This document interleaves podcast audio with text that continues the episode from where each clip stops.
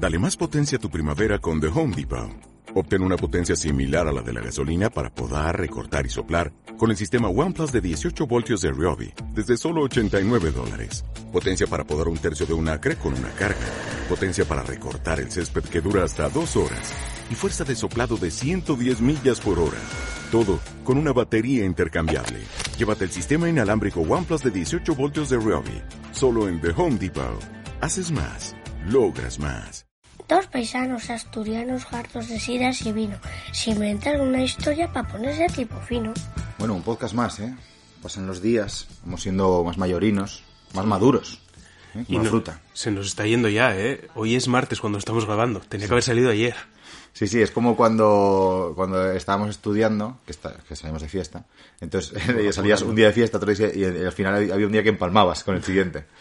Ese día que te ahorras, un día más joven, Sí, bueno. guapísimo. Es lo que tiene el verano, es lo que tiene eh, tener familia, esas cosas, y es que el tiempo se vuelve muy jodido. Así que nada, pero bueno, cumplimos, Aquí más o menos cada 15 días, aquí estamos otra vez. Exacto. También hay que recordar que como el podcast lo hacemos nosotros, pues claro. la, casu- la casualidad que lo hacemos cuando queremos. Bueno, intentamos respetar esos 15 días. No se nos moleste nadie. ¿eh? Eso es. El próximo podcast lo grabaremos pues después de Colina Triste, si Ah. sobrevivimos, ¿eh? Sí. Porque yo estoy muy cagado. Sí, muy, sí. muy, muy cagado. Eh, me dijo el otro día Alex, el organizador, dice, de Colina Triste no os libra ni el COVID. Vais a cagar trito y tal. Digo, nada, estamos entrenando un montón porque queremos eh, hacerla con garantías. Dice, ¿qué? ¿garantía de qué? de supervivencia. Digo, pues el, el estilo biquinero de hacer una prueba de este palo, o menor o mayor, que es pasártelo bien. O sea, nosotros buscamos un disfrute eh, sobre la bici que sea, que conlleve un sufrimiento, eso es inherente al ciclismo, en cualquiera de sus modalidades, pero que, en el que tú te encuentres en una situación de felicidad. Ese, esas- ese sufrimiento en el que dices, me quiero ir a mi casa, eh, mal, mal. Eso hay que evitarlo y se evita o no yendo a esa prueba o entrenando como un cabrón. Algazar, no... Ahí no vamos a tocar. Sí. Nah, a ver, yo creo que, que lo vamos a pasar bien. Estuve viendo estos días que estuvieron sacando ahí con cuentagotas eh, los perfiles de las etapas y tal. eh, vi que descanso hay poco. Ya. La primera etapa un poquitín más corta, pero es que me parece a mí que va a ser darlo todo hasta, hasta el último día. ¿eh? Sí, sí. No, Sí, no, ya, no. eh, llanos en los perfiles, eh, los podéis ver, bueno, en la página ya lo tendrán subido, en la página de colinatriste. Sí, en Instagram punto es, está, tal, sí. y, o punto com, en Instagram y tal, ya los- están todos subidos. Eh, haremos vídeo diario, o es la intención, veremos Mm. luego pues cómo acabamos de reventados.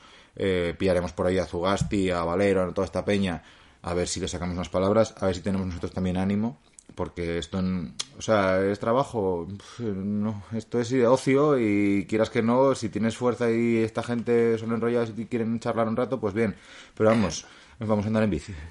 O sea, La, la historia es que cuando nosotros lleguemos a meta, ellos estén por ahí. Porque igual ya arrancaron. claro, es Están que ahí con sus vidas. Es que en, en los perfiles, en esos perfiles y esas etapas eh, de 50 y pico, 60 kilómetros, sí te puedes encontrar con que hagan la mitad de tiempo que nosotros. Y claro, Mm. si les sobran tres horas, en tres horas es que en tres horas pueden estar en Madrid. Joder, es que el año pasado Zugasti en la etapa reina hizo cuatro. O sea, entonces estamos hablando que nosotros que estamos haciendo la mitad de lo que suele, la mitad más de lo que suelen hacer ellos, eh, estamos hablando de seis horas. Claro, claro, es que en dos horas, Seis horas ya están comidos, duchados y... el vídeo subido y todo. Sí, sí, comiendo laos. sí. Algo así. Bueno, bien, bien. Eh, en este podcast eh, tenemos mecenas. Es un tema, ¿eh? Eh, nosotros hace unos meses a- abrimos lo del mecenazgo ahí, pero vamos, ni lo comentamos ni nada. Abrirlo por, porque era una opción ahí que le dabas clic y se ponía on. Y dijimos, bueno, pues Sí, no es pedir dinero, es No. darle un clic. No, Sí. eh, sin más. Y ahí queda, pero ¿qué pasa? Que, que entró gente. Así que nada, dar gracias a los que entraron, a, a estos dos últimos y, y la verdad que no pensamos hacer tampoco un contenido exclusivo ni sorteos de, pago esos. y eso, no. No, pero bueno, igual algún audio así que se nos ocurra, eh, pues yo que sé, por ejemplo, de la que vamos a Colina Triste ahí a Burgos y estamos cuatro horas en coche, pues igual nos da por grabar algo y lo subimos ahí, por ejemplo. Joder. Hombre, es un contenido muy para muy cafeteros, ¿no? Porque realmente, o sea, las divagaciones de- nuestras en el coche, que siempre vamos charlando, y hablando muchas pijadas, rajando otros canales, por ejemplo. Eso está guay. Metemos unas rajadas de puta madre como vosotros. Es que es así. De aquí, pues todos comemos YouTube, todos comemos redes sociales, eh, vemos las carreras y tal. Eh, bueno, pues eso podría ser. Pero claro, eso, eso ha hecho raza. O sea, sin editar ni nada, todo como salga para adelante. Sí, y si nos apetece, o sea, aquí compromiso ninguno. Claro, claro. Es así. Sí. Yo eso, a mí no me gusta lo de pedirle pasta a la peña porque mm, nosotros, o sea, todos los creadores de contenidos, ya sea en YouTube o en un podcast o lo que sea, eh, todo lleva unos patrocinios eh, adheridos. Veremos en un futuro si a lo mejor decidimos volvernos independientes, como cierto youtuber. ¿Cómo? no lo pillaste esa. No, no. Hay cierto youtuber que va a ir independiente y que, re- y que rechaza atarse a marcas. Ah. Uf. Mira, pues ese es un, un melón pa- para los mecenas, ¿eh? Ah, pues sí, pues mira. pues Es un melón cojonudo. Una rajada. Hoy, hoy, Bueno, una opinión hoy para los, realista. para los mecenas vamos a rajar cuatro horas de cierto youtuber independiente. Hostia. bueno, yo pagaría por eso, ¿eh? A ver, un neurín, no pagaría más. Está bien, está bien. Bueno, nada, en, en los últimos vídeos eh, hicimos el vídeo de Armstrong sobre el documental, que la verdad que generó bastante controversia. Hostias. Y el otro día pues grabamos las, nuestras opiniones o nuestras conclusiones finales sobre, sobre el documental y no lo metimos porque al final se nos fue la olla hablando y el vídeo se iba a ir a casa de Dios, que cualquier otro youtuber, volvemos a lo mismo, Hay otro, hay otro. lo hubiese metido, Hay hubiese otro. hecho un vídeo de 20, 30 minutos Sí, sí. y con sus cojones hubiese quedado así, de tranquilo. es. Nosotros no. Entonces, bueno, yo creo que ese contenido lo podemos meter hoy en el Hoy Esto Va De y hablar un poco de lo que nos pareció el, el documental de Lance. Claro, claro. A ver, eh, hay gente que dice vídeos más largos, los piden, ¿no? Eh, porque, pues eso, son cafeteros, les mola el canal mucho y tal, pues como a nosotros nos mola mucho. Mira, yo ahora estoy muy a tope con eh, Abel Rincón. Me estoy viendo todos los vídeos. Ahí a Eh, tope con las fixies. Bueno, no, es su vida. Él de Fisi no saca demasiado, ¿eh? Lo que pasa es que la usa como medio de transporte, pero también tiene coche y tiene un monopatín. Bueno, está bien. Sí, es un formato muy Casey Nes- Neistat, ¿no? O algo Sí, así. sí, sí, clavado. Es, su vida. y el tío, pues me cae muy bien y tal, y lo veo, y si los vídeos duran 15 en vez de 10, pues me da igual, y, y me gustan sus vídeos. Pero, eh, claro, nosotros tenemos que predicar un poco con el ejemplo, y nosotros en M Media, a las empresas que nos, eh, que nos piden contenidos, les tenemos que dar eh, un contenido ya no solo de calidad de grabación y demás, eh, o las fotos que sean, sino darles una, o sea, que tenga una coherencia para con la plataforma en la que se van a, a promocionar ellos. Y eh, YouTube, más de 10 minutos, eh, no. Y de hecho, ahora van a bajar a 8 el límite para monetizar, porque están viendo que la gente lo que quiere son vídeos de 8 minutos. Entonces no te vas a meter unas, unas conclusiones del vídeo de Lance de 6 o 7 minutos, llegar en el vídeo a 18 minutos, porque es que a la peña, a partir del minuto Seis. 7, sí, en este fue un poco más, 7 y medio así, ya se empiezan a pirar, está en otra cosa, que nos pasa a todos. Entonces hay que tener un poco de tal, y para eso tenemos el podcast ahora, para explayarnos y rajar de Lance o del docu de Lance lo que nos venga en gana. Así es. Eh, más novedades sobre nuestro mundo o lo que nos rodea. Pues que, tío, se canceló la, la marcha Valles del, del Narcea. Ah, sí, la de Cangas de Asturias. Narcea, Sí. Y parece que en Asturias es un poco pues el camino a seguir para todas las marchas. Ya, un año malo, malo, malo. La- a nosotros nos queda ahí la rosca, a ver qué pasará, pero el problema es que aquí el Principado se está poniendo o se quiere poner la, la medalla de, de, de ser muy duros con, con el tema este del COVID y, y está siendo muy duros, muy duros, están siendo muy, muy, muy duros con las marchas y con las carreras, están pidiendo unas locuras que, que no vienen casi al cuento cuando parece, y por lo que se está viendo en toda España, que el riesgo gordo, gordo, gordo no está en las carreras y está en otros sitios, ¿no? Está en el, en el ocio nocturno. Por ejemplo. En las terrazas, eh, mm, yo hablo por lo que yo veo. Yo creo que en las terrazas así de el Bermú, vamos, o así por la tarde para quedar con los colegas a tomar un café y tal, eh, yo creo que no hay tanto riesgo. Pero el ocio nocturno es un problema muy gordo. O sea, el otro día el Principado, eh, eh, mm, digamos que prohibió los botellones. O sea, ¿estaban permitidos los botellones en la nueva Están normalidad? prohibidos, ¿no? Ahora están, ahora están prohibidos, pero estaban permitidos. Es que yo flipo. Yo flipo. O sea, ¿cómo puedes decir, no, puede, no podéis andar 250 tíos por la montaña separados 10 metros unos de otros? Porque al final, en cuanto dan la salida, la salida la puedes regular. En cuanto dan la salida, pues cada uno se pone con los suyos. Oye, esta, este sábado nosotros hicimos una salida y íbamos siete. Íbamos juntinos. Siempre quedamos los mismos. Entonces, distancia de seguridad, no me jodas. Hay cosas que no, donde no las puedes evitar. Pero no, no solemos con- quedar con otra gente. Ahora, un botellón. Ya, ya, ya. Gente joven, que quieras que no tienen los pájaros en la cabeza, que obvian un poquitín el tema del COVID, llevan la mascarilla para abajo y tal. No me jodas. Baretos de copas. Yo me meto tres cacharros y se me olvidó el coronavirus y todo. O sea, lo que pase por delante, a follármela. No, no, así, así está pasando, ¿no? Bueno, si me está escuchando mi mujer, un vecino.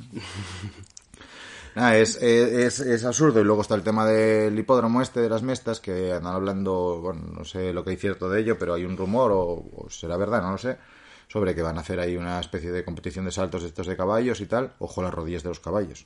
Yo que tengo una rodilla jodida, esas rodillas, ¿eh? Y que va a haber peña en la grada. Hombre, pero yo no sé cuánta gente mueve eso.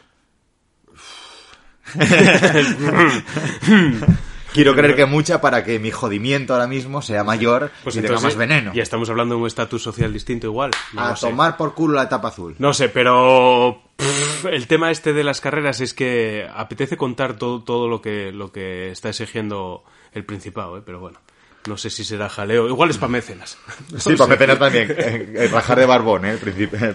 No sé. Es A que ver, es, eh, o sea, lo están haciendo imposible, imposible. Sí, eh, el tema está que, que aquí se encontró un filón con el tema de que Asturias iba muy bien o va muy bien en términos de contagios y eso, pero no es, yo, bajo mi humilde opinión de epidemiólogo aficionado, eh, se, se debe no al hecho de ser muy duro, sino al hecho de que en Asturias estamos aislados del mundo. O sea, por tierra, mar y aire, venir a Asturias eh, es mucho más difícil que ir a Girona o que ir, bueno, no te digo, a Joz no, pero que ir a Málaga o a Murcia que tienen los temporeros y viene mucha peña de otras zonas, de Marruecos y tal. Entonces son zonas donde tienen mucho tránsito de gente y es normal que haya más, más contagios. En Asturias, joder, porque el tío se ponga pesado con la mascarilla, hostia, si aquí entra mucha menos gente, hay menos contagios. No, y eh. luego tienes mucho, mucho rural, mucho mundo rural donde la- o sea, las poblaciones son tan densas y eh, quieres que no hay un distanciamiento social marcado por las por la geoestrategia eh, de- del, del- del principado, ¿no? Díselo a los de la zona de Llanes. No sé, yo estuve en, en la semana pasada de camping ahí en la zona de Llanes y el domingo en la playa de Borizu me podían haber dicho que estaba en el 2018 y me lo hubiese creído. O sea, nunca estuve en una playa con tanta gente. Sí, sí, Pero sí. bueno, no sé. A ver, aquí se quieren, pues eso, eh, poner la medalla esa de, de tener el, el ratio más bajo de, de infectados por coronavirus, que está muy bien. Del mundo. Que está, que está muy bien. O sea, es que estaremos ahí En, en Europa estábamos con 1,2 por cada 100.000, creo. regalado. Cuando, pues en Aragón, en Cataluña y por ahí andan ciento y pico. Claro, claro. Que está muy bien. Pero yo creo que se está metiendo mano donde igual no se tiene que meter. No Ya. sé, no sé, ¿eh? Oye, un saludín, un abrazo muy fuerte a Jesús de Borja, a Murillo de Almozara y a Jurado. Son tres youtubers con mil seguidores así, son muy enrollados, somos colegas. Somos colegas de faltadas y tal, pero bueno, son enrollados y no sé si están ya en una fase 2 en Zaragoza. Y es una putada. Para los ciclistas es una putada. Cuando los, que, los que sufrimos la fase 2 los que estáis escuchando desde Sudamérica, creo que ahora mismo estáis jodidos. Nosotros lo pasamos en mayo y es una putada, no puede salir del municipio y bueno, pues toda esta gente que, que vaya bien la cosa, que bajen los contagios y todo guay. Y hablando de cosas guays, vamos a hablar de la primera carrera de ciclismo. Algo medianamente potente que este año va a ser la puta hostia. La Vuelta a Burgos, mira, pues aquí es que se puede hilar con lo anterior. Y es la diferencia de, de cómo tratan eh, este tema, o el tema del deporte, en, en unos gobiernos, en unas diputaciones y en otras. Sin, aquí en Asturias está el gobierno del Principado metiéndose, o sea, haciendo lo imposible, haciendo que sea inviable hacer una carrera. Sin embargo, en Burgos acaban de ver un filón de la Virgen en publicidad, eh, pues Para hoy turismo. martes, para turismo o para, para posicionarte. Hoy martes empieza la vuelta a Burgos, donde van todos los putos gallos. Bueno, todos no, pero, pero Sí, van sí. muchísimos. O sea, vamos a tener a Belverde, vamos a tener a Más, vamos a tener a, Carapaz, a, a a- Carapaz, a, a Iván Ramiro Sosa, a Landa, Al campeón del mundo.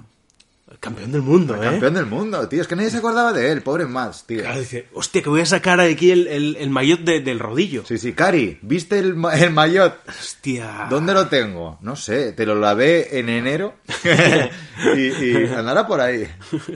Pobre más, tío. cago en la leche. También Pues, pues ahí van todos, ¿eh? De Lineos va a Carapaz Y Sosa, y Sosa. que ganó ya los dos últimos años. Sí, Igual y- es favorito. Bueno, no sé, Carapaz estaba fuerte. No sé tampoco... No, pero Carapaz estará pensando en el Giro, digo yo. Ya, sí, sí. claro, No sé. claro, Está ahí, ahí resguardadín. Es que este, este año la temporada va a ser tan guay. Va a haber una- unas sorpresas que, que nos va a tener a todos saltando en el sofá fijo, fijo, Sí. fijo. No, y se harán, se harán, yo creo que sin mayor problema, porque oye, los patrocinadores, eh, es que si no el ciclismo se viene abajo, ¿eh? Donde ya los patrocinadores normalmente están siempre ahí en, en una cuerda floja, en, en un umbral de a ver si renuevo. Y oye, hablamos a lo mejor de 10 millones de euros. Mm. ¿Cuánto paga de Ceunic? Pues, eh, pues 5, 10, 15, no sé. El de Ceunic es un equipo muy potente. Movistar, el Movistar es el- único patrocinador. Porque las marcas secundarias pagarán pasta, pero si tiene 30 millones de euros, Bueno, tiene a Cañón ahí. Sí, Cañón pagará y Ale paga este año, ¿no? Es verdad. Y los cascos y eso, que sí, que sí, pero el gordo gordo lo paga Movistar. Pues si no hay carreras, Movistar dirá, pues mira, yo me pongo a hacer teleseries. es que será así. Muy guay, muy guay. Eh, ya comentaremos en el siguiente podcast cómo fue la Vuelta a Burgos. Vamos a ver si sacamos tiempo y tal para echar un ojo. Pues si no, y si no podemos, pues de alguna manera, pues los resúmenes de Dani Pro Cycling. ¿eh? Bueno, de alguna manera os lo contaremos, por lo menos lo que nos apetezca. Bueno, y hablando de Canyon, eh, yo estoy para comprar una bici para mi mujer y está todo liquidado. Y nos comentaban que vuelve el stock, eh, no sé a qué nivel, a qué, a, a qué nivel, me refiero a qué gamas de, de bicis y tal, pero se supone que en septiembre vuelve el stock en Canyon, imagino que en las demás marcas. Sí, sí, quedaron los almacenes vacíos, yo creo que de todas las marcas de bicis del mundo mundial. Y bueno, pues Cañón empieza a tener bicis ahora. Ahora mismo, si entráis en la web, vais a encontrar tallas sueltas. Pero a ver, en septiembre parece ser que entran ahí a volquete otra vez. Sí, sí. A ver, ¿qué hay? Joder, si el otro día cuando fuimos a Tandem, que venden Specialized en, ahí en Oviedo, eh, yo, bueno, es que fue muy lamentable. En el vídeo que, que visteis de, del colega Mariano, que se reventó la barbilla y tal, y que nos comentó por qué decidió no aplazar, sino cancelar la marcha que tenía montada con sus colegas y tal en Toledo, la Toledo Bike Marathon. Para mecenas también. La historia, el background de, de esa carrera, también te- de, esa- Ah, de sí, ese sí, vídeo sí. también tiene que ser para mecenas. Hostia, es que Pues es graciosísimo. A lo tonto yo decía, pues no vamos a pedir dinero, pues a lo mejor tenemos contenido aquí para dar, vamos. Hostia, es buenísimo. Es la- muy lamentable, pero es divertidísimo. Sí, sí, sí, sí. Le decía, si no tienes nada. Hostia. Vaya. Pues eh, se me ocurrió la gran idea porque tenía un poco de barrillo en, la, en el bloqueo de la horquilla y no me bajaba. Yo, joder, me pasé metiéndole presión, que había metido presión el día anterior. O sea, metido presión, había metido la presión correcta. Pero no sé, no me bajaba. Y era porque no me soltaba bien y me azoté entero y cogí y quité el tapón. Es muy biquinero esto, ¿eh? Muy biquinero año 2016.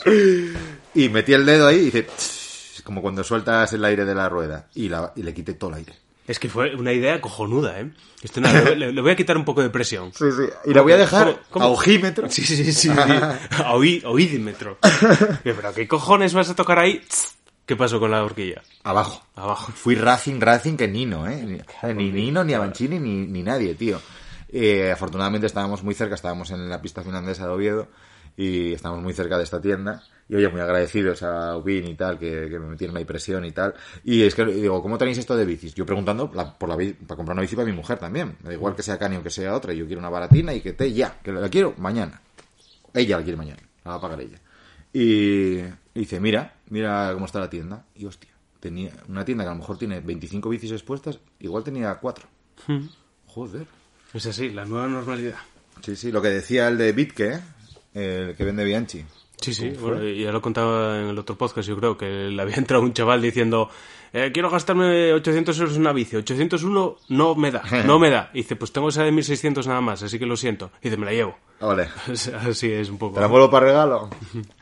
Bueno, bien, bien, hasta aquí un poquitín las, bueno, pequeñas noticias, la intro esta que solemos hacer. Y, y bueno, pasamos a la siguiente sección. Ahí, sin miramientos.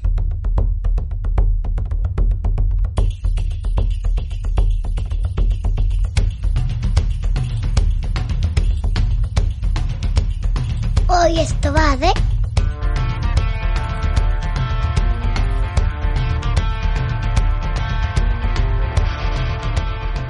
Bueno, pues el, hoy esto va de va de, de ese pedazo de documental de cuatro horas y pico que nos tragamos el día anterior a grabar el vídeo. No te flipes. Eh, eh, estuvimos todo el, todo el vídeo diciendo que eran cuatro horas y son menos de cuatro horas. Ahora, cuatro horas y pico.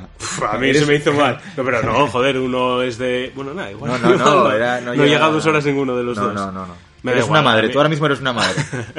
De cuatro horas y pico, casi seis. Sí.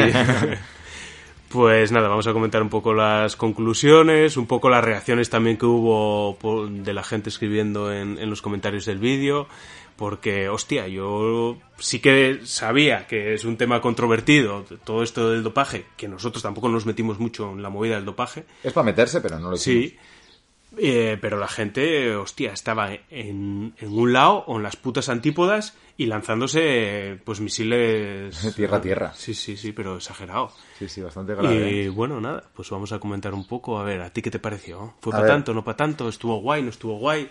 A ver, a mí el documental, mmm, yo creo que el vídeo eh, fue injusto. o sea, yo creo que, que al ser dos, por ejemplo, a Belete, que subió un vídeo y él decía que le gustó y tal, o sea, yo si el vídeo lo hubiese, eh, lo hubiese hecho, eh, hecho yo solo y no hubiésemos comentado tú y yo nada antes, no nos hubiésemos contaminado. Claro, si lo haces tú o lo hago yo solo. Que te vienes arriba. Claro, te vienes arriba. Es como cuando, yo qué sé, eh, el, el, tontín del instituto, pues te juntas cuatro colegas y a machacarlo. Si estás tú solo con él, no lo machacas tanto por, por este, este, esta contaminación de grupo que hay, ¿no? De rebaño. Entonces yo creo que ahí sí que fuimos demasiado duros a lo mejor con el documental. Porque eh, si una vez subido el vídeo y tal, lo vuelves a ver y dices, joder, pues dijimos que no merecía la pena verlo, pero soltamos unas cuantas cosas que están muy bien. Joder, porque no quedó cerrado el vídeo porque faltaron las conclusiones. Ya. Ahí era donde explicábamos un poco eh, todo el tema de por qué no merecía la pena verlo. Ya. Entonces, claro, quedó cojo. Quedó cojo en ese aspecto y, y, luego sí que es verdad que hubo mucha gente que nos escribió diciendo, hostia, pues acabo de ver vuestro vídeo y ahora me apetece verlo. Sí, es Entonces, verdad, bueno. verdad. A ver, eh, para mí es un documental prescindible porque el tema está tralladísimo. Eso sí. No hay por qué volver otra vez a toda esa historia y a, y a, y a tragarnos la vida de este personaje entera otra vez. Entonces, por ese lado es porque a mí me pareció prescindible. Sí. Aparte, también es verdad que hay que decir que eh, lo vimos el día antes, nos lo metimos del tirón Hmm. y a mí es que se me hizo bola. Estar escuchando a ese tío soltando mentiras ahí como, hostia, no sé, como si fuese un mago aquí, Sacando movidas aquí, no sé. Pues a mí se me hizo bastante bola y se me, se me hizo muy largo. Y... el mago, ¿eh? sí, se hace. A ver, por ese lado se hace bola porque el tío eh, se ha convertido en un personaje bastante odioso a estas alturas. Igual no lo era tanto en el pasado, cuando tenía un norte que seguir y él, pues eh, lo que hiciese falta por, eh, por alcanzar esa meta, ¿no? Que era ganar a toda costa y pisar a quien hiciese falta y sin problema. A día de hoy, lo que da la sensación es de que está tan enamorado de sí mismo que te engatusa, tiene, tengo mucha energía y. Sí, y habla bien y, sa- y sabe llevarte a caminos y sabe cuando aparece la, la entrevistadora Sí. que aparece ahí como la mala pero es que es una engañifa todo joder es una engañifa no como dice Abelete no es que le, le entró a machete es una mierda eso es una mierda, no entró a machete de nada. Vale, les- hizo la primera pregunta lo del dopaje. ¿Cuándo te empezaste a dopar? Pero es que en el fondo esa pregunta iba a caer de una manera o de otra. O sea, eh, es todo mucho más light de lo que se pretende por- hacer. eso es por el show. Sí, Eso es sí, por el show. un- un claro. Y además se lo dirían a ellos, eh, a hincapié y Pero, tal. Si vamos a hablar de la vida de este personaje, ¿qué pasa? ¿Que no se va a tocar ese tema? No, le diría, lo primero que voy a hacer es preguntarte por esto. Que sí, que sí. O sea, no, te me tuerzas, porque esto lo tengo yo mm, pensado en mi cabeza o tengo una escaleta hecha o lo que sea. Cuando te pregunte por esto, no te me tuerzas, salme por donde quieras, pero este documental es para ti. Esto es una un lavado de imagen y yo te voy a, la- a tirar por este lado al principio. Luego, enseguida tú me esquivas la pregunta o respondes lo que te des a Otra los historia. cojones y Joder, lo- ya con otro. luego te enlazan ya con toda la infancia, entonces aquí ya se olvida y, Claro. se, y se pasa y no sé qué. Y luego en la infancia pues intentan generar esa empatía, ¿vale? Eh, muestran el pedazo de deportista que es, porque en el fondo pues es, es un deportista de la Virgen. Hombre. Joder, tenía unas cualidades que no tenía nadie de alrededor, que eso está muy bien y, y tal. Te cuentan ahí la movida ahí que lo maltrataban de pequeño, que el padre lo abandonó. Y vale, pues todo eso es para empatizar, pero es que al final el documental es un lavado de imagen a estas alturas que ya no necesitamos Sí. y, y solo, pues eso, para lavar la imagen de un mentiroso, de un mentiroso manipulador. O sea, yo, yo es que ya, ya eh, pasaría de meterme en el tema del dopaje, si él se dopaba, si, si todos los que estaban alrededor también eran muy malos porque se dopaban. Mira, paso porque eh, en el fondo pues, todo el mundo habla, que sí, que sí, que seguro que sí, pero es que mm, no sabemos. Pero todas esas historietas que van contando sobre si manipuló a este para hacer no sé qué, si a este no lo dejaba hablar, si al otro eh, pues le llamaba zorra a la, al fisio por, porque insinuó algo, al Greg Lemon le metió caña en Trek y le hizo que quitasen las bicicletas porque insinuó que se había dopado. Toda, todas esas cosas que había por detrás, con el puro ansia de ganar, que era lo que él quería por encima de todo, ganar y ganar y ganar y ser el mejor y que lo adorasen, que vale, el tío ya era así desde guaje, pero según fueron pasando los años, fue ganando y todo eso, pues eh, al final el personaje se comió a la persona y, y ese mentirosete que, que trampeaba la edad eh, para participar en un mm. triatlón, pues al final se convirtió en un manipulador de, de, un deporte. Un monstruo. De un deporte entero. Y es que eso es lo que yo veo grave de este personaje. Y el tema que se dopó o no se dopó, pues, eh, pues yo ni entraría ahí. Pero al final lo convierte en un bicho malo en el que al final él te viene a decir, no, es que yo soy así, me tienes que creer así. Y esa gente, ¿qué quieres que te diga? No, eso no puede ser. Pero bueno, tras este speech, yo creo que podemos dejar el podcast aquí ya, siempre. porque bravísimo, bravísimo. No, no, habrá gente ofendidísima. Una disección aquí del personaje de arriba abajo perfecta, ¿eh? No sé. Sí, señor. Nada, a ver, es que lo grave no es, o sea, todo salta porque se dopó y, al final pues estalló todo porque la UCI no lo soportó, hubo cambios de cargos y tal, y entonces eh, salió toda la luz, eh, le acabó haciendo caso la, la usada a, los compañeros de equipo y tal, la agencia de antidopaje de Estados Unidos. La fiscalía de Estados Unidos dijeron, no pasa nada, aquí 5 millones. Está todo pagado, gallo. Vaya. Cagó la leche. Eh, pero todo salta por eso, pero lo grave no es el dopaje. O sea, eh, si yo creo que los que vemos, consumimos ciclismo y hacemos ciclismo, todos sabemos que la peña se dopa. O sea, que a partir de cierto nivel, si quieres llegar más arriba, o arriba del todo, tienes que doparte. Y eso, pues se sabe, y una gente lo hará, otra gente no lo hará. Que llegue muy arriba, muy arriba, pues tendrá que hacerle caso a los médicos que están jugando con la legalidad ahí siempre en un umbral y tal. Eso no es lo. O sea, es malo para el deporte, pero está en todos los deportes parecido. Lo peor es todo eso que dices tú, que había mm, entre bambalinas de, pues voy a joder a este porque el tío es una amenaza para mí, entonces voy a mandar a los vampiros para que vayan para allá, voy a ser el único estadounidense que gana el, tour, cuando lo gana Landis, pues se los manda para allá para que le jodan. Eh, se siente ofendido porque Carlos Sastre gana un tour porque el parecer no tiene el nivel suficiente según su criterio. O sea, es una maldad continua. Y eso es lo malo. Que haya tenido cáncer nos la suda. Mucha gente tiene cáncer y sale de él.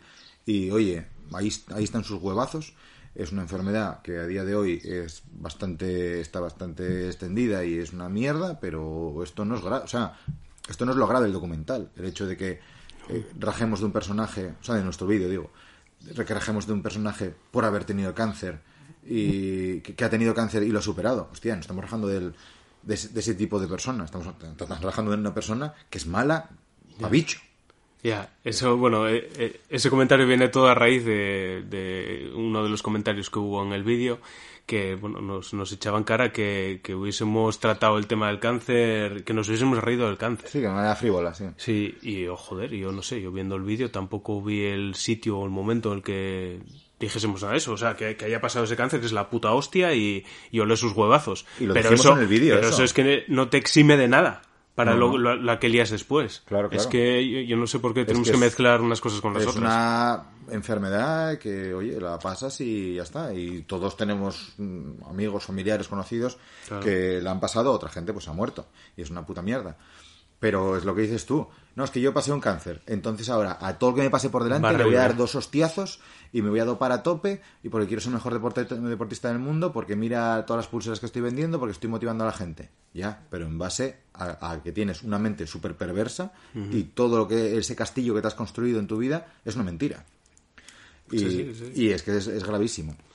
Luego, eh, para mí en el documental quedan muy retratados, que eso tú no lo veías tan así, pero eh, creo, eh, quedan muy retratados los compañeros del equipo, que le hicieron la ola, hicieron todo lo que él decía cuando estaba en el US Postal y cuando tocó acuchillarle, le acuchillaron. Yo eso no lo veo del todo bien porque tienes que ser coherente un poquitín con tu manera de ser. Sí es cierto que pasan muchos años, ¿no? Pasan muchos años, vas a un juicio y que tienes que mentir ahí. El, bueno, le decían, te damos inmunidad si dices la verdad. Eh, si no, tú como testigo, o sea, como testigo, como parte, puedes mentir. Ya, pero... Como no Sí, puedes sí. mentir es como testigo. Pero como parte involucrada, tú sí puedes mentir, es legal. Bueno, no sé cómo está en Estados Unidos, pero por lo menos en España sí. A ti te cogen mañana, oye, ¿mataste a este? No. El que te ayudó a matarlo, ¿le le mataste? No. Te pillan. Oye, si los mataste tú. Bueno, pues no hay perjurio ahí, porque tú te, te estás defendiendo con tu verdad, que es mintiendo. Ahora, si, si eres testigo en España, ¿viste a este matarlo porque tú pasabas por ahí aquel día? No, como te pillen y, que, y al final sí, a ti te cae una de puta madre, ¿eh? Por encubrir Es lo suyo. es lo suyo. Y en Estados Unidos no sé cómo está. Pero vamos, que la cuchillen de esa manera, hostia, entre deportistas yo creo que tiene que haber un honor. Entonces, joder, en aquella época cuando estaban en el US Postal, eh, eran, buenos ciclistas. Eh, si tú no ves que ese equipo, que, que tú puedas eh, llevarlo eso con cierta dignidad, vete a otro equipo, uf, no sé. O sea, sí que estaban entre un poco la espada y la pared. Es que con él era conmigo contra mí, ya ves, y si te vas como Hamilton, que, que quería ser líder de Ya. otro equipo, luego va, oye, que me ganaste en el lado final, ¡pum! Ahora te, te mando yo a los vampiros para allá y te jodo. Ya, es verdad. Y todo esto, pues claro, no es una decisión de un momento de decir, venga, ahora ya. Esto es una pelota que va creciendo, va creciendo, te vas viendo dentro de ella Sí. y pues yo qué sé, pues Ya, yo sí que años también. sí que me creo muchos de ellos que decían que habían respirado cuando pudieron decir la verdad y tal, pero yo qué sé, tío. Sí, sí, sí. sí. Es jodido el tema, pero bueno, o sea, al final esto son opiniones sobre un documental en el que se expone la vida de un personaje y ya está. Y, y no hay que tomárselo aquí como se lo tomó la gente en los comentarios del vídeo, que ya te digo, que, que si hubiese habido bombas nucleares no había mundo ya. Sí, sí, sí. Luego también había comentarios en, en nuestro vídeo sobre que él, eh, digamos que resucitó, eh, hizo resucitar al ciclismo después de lo del caso Festina y que él era el mejor deportista, el mejor ciclista de todos los tiempos, porque como todos se dopaban, eh, dejando, yo creo que estos comentarios sí que dejan un poquitín al lado su personalidad, ¿no? que es en lo que nosotros más nos centramos porque es lo que más nos ofende. Pero centrándote nada más en la faceta deportiva y mediática, eh, él, mm, después del caso Festina, eh, sí que consiguió motivar mogollón eh, a nivel deportivo y a nivel del tema de la superación de lo del cáncer Claro. hizo todo esto de Livestrong con Nike y tal, y, y claro, muchísima, muchísima gente, dio muchas charlas y eso, y, y muchísima gente que estaba pasando las canutas con enfermedades similares se vino arriba, y eso hay que agradecérselo a este hombre. Que podía estar en su, en su y- rancho en la piscina. Y, y- y en los siete tours hubo eh, etapas guapísimas de ciclismo. Eso es- está claro. Sí, eso no, no, no, no se le va a negar. Igual que lo del cáncer, que, que lo superó y que fue la hostia. Eso, eso no se le puede negar. Claro. Nosotros aquí lo que juzgamos un poco es el personaje y, y- y lo maquiavélico que era por detrás de, pues, de bambalinas. Claro. Pero a lo que voy con esos comentarios que nos hacían, de decir, pero ¿cómo podéis criticarle si fue el mejor ciclista de todos los tiempos, siete tours, no sé qué, no tenían que haberse quitado porque todos iban dopados, también Beloki, también Ulrich, también todo Dios. Eh, esa gente está obviando lo que hay por detrás. Entonces, eh, por ejemplo, Indurain, en, sus años buenos, o con aquellos cinco tours, eh, no era un motivador. Joder, eh, yo me acuerdo de Guaje que para mí Indurain era una figura como muy mogollón, era como Terminator, tío. Era una, era una figura que transmitía una seguridad en sí mismo y una calma, un deportista de estos de, no, no, es que yo estoy eh, durante, yo qué sé, pues 18 horas al día, calmado. Y cuando me subo en la bici voy a matar, porque esto es lo que se me da bien. Y eso es un ejemplo muy bueno también. Olano era de ese palo, Roming era de ese palo, Zuller era de ese palo. Eran ciclistas de otra época que eran diferentes a los que son los que tenemos hoy en día, como Sagan, pues Sagan es la, o sea, no tiene nada que ver con esa peña. Eh, pero son como Bern- Bernal, por ejemplo, es de ese palo. Sí. Y este fue más showman, pero no por ello le hizo mm, le hizo mejor eh, le hizo mejor para con el ciclismo. Porque si, si a él lo hubiesen pillado en el primer tour y le hubiesen mandado a, a freír espárragos, pues hubiesen ganado otros. Y también hubiesen sido un buen ejemplo. Claro, ya, pero ahí, pues eso, consiguió la motivación, consiguió abrir el ciclismo a Estados Unidos, el mejor país del mundo, y tal, entonces, pues bueno, eh, yo qué sé, la gente se lo toma así un poco como que fue él el que reinventó este deporte cuando ya estaba eh, inventadísimo. Sí, es verdad que estaba en la mierda por culpa de todo el caso Festina, pero bueno, joder, Sí. eh, no sé. Pero bueno, aquí hay un poco también eh, surge el dilema interno de decir, vale, entonces ¿qué pasa? ¿Que no se puede ser un cabrón en un deporte? Porque, por ejemplo, Jordan, yo no vi el, documental de Jordan, pero por lo que comentasteis el otro día en, el, en aquel podcast, decíais que era un cabrón también. Hmm, sí, eh, sí, sí, lo mismo. Eh, pero a él se le permite, a Jordan. Eh, pero un poco controversia. Sí, a ver, no es que se le permita. Jordan lo que decía es que Jordan no está metido en temas, o bueno, no lo está demostrado, que estuviese metido en temas eh, ilegales. O sea, él a sus compañeros lo que le decía, en vez de dópate y, vamos todos a una... Bueno, a en la NBA deben ir todos a tope, ¿no? Sí, seguramente. Pero bueno, ahí están todos mazadísimos y eso, ¿no? Y de la noche a la mañana. Mira Ricky Rubio cómo se puso. Ricky Rubio ahora mismo es negro. es negro y mazado. Y no tatuajes. Pero Jordan lo que decía es que mm, él, él decía, yo tengo la necesidad de ganar, eh, mi vida es ganar entonces, para, como lamentablemente estoy en un deporte de equipo, a mí se me da muy bien esto, pero necesito otras cuatro personas y de un entrenador. Bueno, entrenador, la verdad que en el documental casi ni se le ve. Pero bueno, decía, como necesito de otra gente, les exijo muchísimo. Entonces, cuando acabamos de entrenar lo que dice nuestro entrenador, tú te vas a quedar conmigo y tú y tú, y vamos a echar un 3x3, 6 horas. Y vamos a tirar 100 tiros libres. Y como falles 3, te doy con el palo del remo del padre de, de Armstrong. Entonces les exigía mucho a nivel físico y de concentración y demás. Por ejemplo, eh, a quien no tenía calidad, porque a Rodman no le exigía, porque Rodman tenía muchísima calidad. Entonces a Rodman le decía al entrenador, ya sabes cómo es. O sea, Rodman venía de un puticlub, en, eh, de estar en un puticlub 48 horas metido con Carmen Electra en Las Vegas, eh, directo al partido, de resaca, y a Jordan no le importaba un pijo, porque tenía tanta calidad y le echaba tantos huevos, que también es un trabajo el, de Rodman de echarle huevos, que es center, que eso, claro, un pivot bajito, tiene que echarle muchos huevos y él lo hacía. Entonces en ese caso le da igual, pero a los demás sí les exigía. En este caso, el problema de Lance es que les exigía a nivel físico y a nivel de dopaje y a nivel de actitud. Y si, si tú quieres ser, si tú tienes que ser como yo para tenerme contento, y yo lo que soy es súper exigente a nivel físico y a nivel deportivo y a nivel eh, humano, porque Jordan era enrollado, era duro pero era enrollado, yo eso lo veo muy bien. Ahora, si yo te exijo ser como yo, que soy un hijo de puta, y me dedico a pisar a todo Dios y a andar mal metiendo, y encima me, dopo porque mm, tengo que llegar arriba como, como, como sea, oye, ahí ya yo no lo veo bien. Hmm. Que a los compañeros los tengas ahí agarrados y decir, no, no, es que como no hagas lo que yo te diga, lo que voy a hacer es meterte un hachazo por la espalda que vas a flipar. Sí, sí, sí. Eso está muy mal. No, no, no, está bien. Y luego otro, otro tema que me llamó mi atención del documental es que no se tocó nada del tema de la UCI, que como, como digamos, eh, hicieron así un tupido velo, ¿no? Sobre todos aquellos años en los que se supone que sí, sí estaban al corriente de las actitudes del dopaje y tal del, del US Postal. Y no se toca nada de ese tema. Y luego el, el tema de Brunel, que es que ¿eh? parece un extra sin frase. Bueno, es que es un extra sin frase.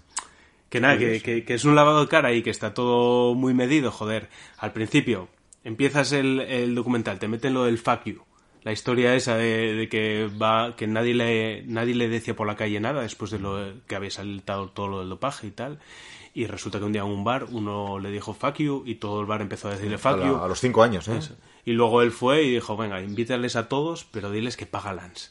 con cariño. te empieza con eso que suena ya muy fuerte, ¿no? Él diciendo fuck you, diciendo fuck you. Luego entra la, presentadora o la, la, que hace el documental con lo de te dopaste o cuando empezaste a doparte, ahí muy hiriente, ¿no? Pero ojo al guion que luego te hace el giro ese para para que empatices un poco con el personaje contando su niñez. Y luego al final del todo te vuelve a hacer lo mismo, te vuelve a hacer la misma triquiñuela, metiéndote lo de Ulrich y mira cómo llora y mira cómo es un personaje, para que te quedes con el cuerpo tranquilo. Es una puta manipulación de documental. Y es, y es que es así, y es un lavado de cara que claro, que para que tú pienses que no te están engañando, pues te sueltan ahí dos o tres perras por el medio que las tienes que soltar porque son públicas, pero es que solo se hace sobre las cosas públicas. Y luego el fulano este solo pide perdón sobre las cosas que se vieron. Se arrepiente lo de Simeoni. ¿Por qué se arrepiente? Porque le vio la cámara hacer el gesto de cállate la puta boca. Sí. ¿Por qué se arrepiente de, lo de la fisio? Pues porque la llamó zorra y hay un vídeo en el que se ve. Y se arrepiente de las cosas que se ven. Sí, sí. Y, es, es, muy triste. el documental me pareció una engañifa. Sí, sí, Así, sí. claro. Sí, es curioso porque eh, ahora antes de empezar a grabar yo venía dándole vueltas a la cabeza y decía, joder, pues estaba guay. Y ahora entre los dos nos hemos contado... A la, a la mierda otra vez. Eh, tomando aquí unas cervezas nos hemos... eh, A ver. eh, una- que no- ¡Ah, Que- Lance! ¡Como te pille! Pero que está bien, que al final es algo del ciclismo y que tú lo ves pues de buena gana, ¿no? Pero pero bueno, que es Mal, un lavado mal, de cara, mal. ¿no? Es un lavado de cara y, y ya está, joder. Y vamos, yo lo veo así. es verdad, es verdad. Sin más, ¿eh? Tampoco vamos a mucha historia. Eh, sí que quería comentar eh, un bonus que íbamos a meter en otro vídeo y no lo metimos y que me hizo un mogollón de gracia y es cuando se ponen a, a definir un poco a los, a los ciclistas como en función de su nacionalidad. Y, y está bastante guay porque dice que los belgas son listos e inteligentes, que los italianos son ruidosos, los españoles, como decías tú antes, con, con los ejemplos de Indurain y Sí, de, aquella y de Olano y tal, modestos y tranquilos, eh, los alemanes organizados, los franceses que se sienten seres superiores y luego lo mejor de todo es lo de los americanos, que son los raros. Ya ves, ¿eh? ¿Y qué pensarán de los portugueses? Eh, pues. Ah, eh, bueno, Eh, Los de las toallas. Pues lo de raros era porque decían que era porque eh, al no ser un deporte mainstream, ¿no? Hmm. Pues entonces que ahí solo acababan los raros, ¿no? Los que se les daba bien el deporte iban al béisbol, al baloncesto, al fútbol americano y tal. Y que entonces los raros, y tiene todo el sentido, ¿eh? Claro que sí. Sí, sí, en una, en familia, eh, típicas dos familias que quedan ahí un poquitín para cenar y tal, tienen dos guajas de 16 años. Oye, ¿el tuyo qué, a qué se dedica? Eh, fútbol americano, béisbol, baloncesto, eh, no sé, ¿qué más hacen allí? Hockey, si están en el norte y tal. Ah, de puta madre. ¿Y el tuyo anda en bici? Que tiene alguna minusvalía, ¿qué le pasa? Bueno, pues estas son un poco la- las conclusiones de- del documental. Eh, a ver, que nosotros, nuestra opinión es basada en lo que vimos en el documental y estamos criticando el documental un poco, ¿no? Eh, el tema del dopaje y, y- y las carreras, cómo fueron de divertidas o no esos siete tours, es otra historia que entonces habría que ir a, oye, pues el tour del 2003 estuvo guay o no estuvo guay. Pues, sí, pues no. Pues mira, el canal de Alfonso Blanco tenéis ahí, eh, se le hizo bola, ¿eh? Y al final sí, ¿eh? Yo me lo tragué todos los días y tal, eh, y además que empecé tarde, y me lo tragué, pues si, si eran 21 etapas, pues me, 21 vídeos, me lo tragué en 10. Y según iba, y, y hablando con él también, ¿no? Por Instagram y tal, por WhatsApp y eso. Y él lo decía que se le está haciendo bola. Y es que se le veían los vídeos, que ya era en plan etapa 20. Digo, que se acabe esto, por Dios. No sé de, de views cómo le fueron los vídeos, pero nada, es muy bueno. O sea, Sí, sí, como, sí, como fuese bien. Y, y estuvo bien elegido ese tour, ¿eh? Para hacer ahí en confinamiento y eso estuvo guay. Te echamos de menos, primo y hermano. Sí, señor. Bueno, pronto, pronto nos veremos. Venga, ¿pasamos de sección o qué? Venga, vamos. Vamos.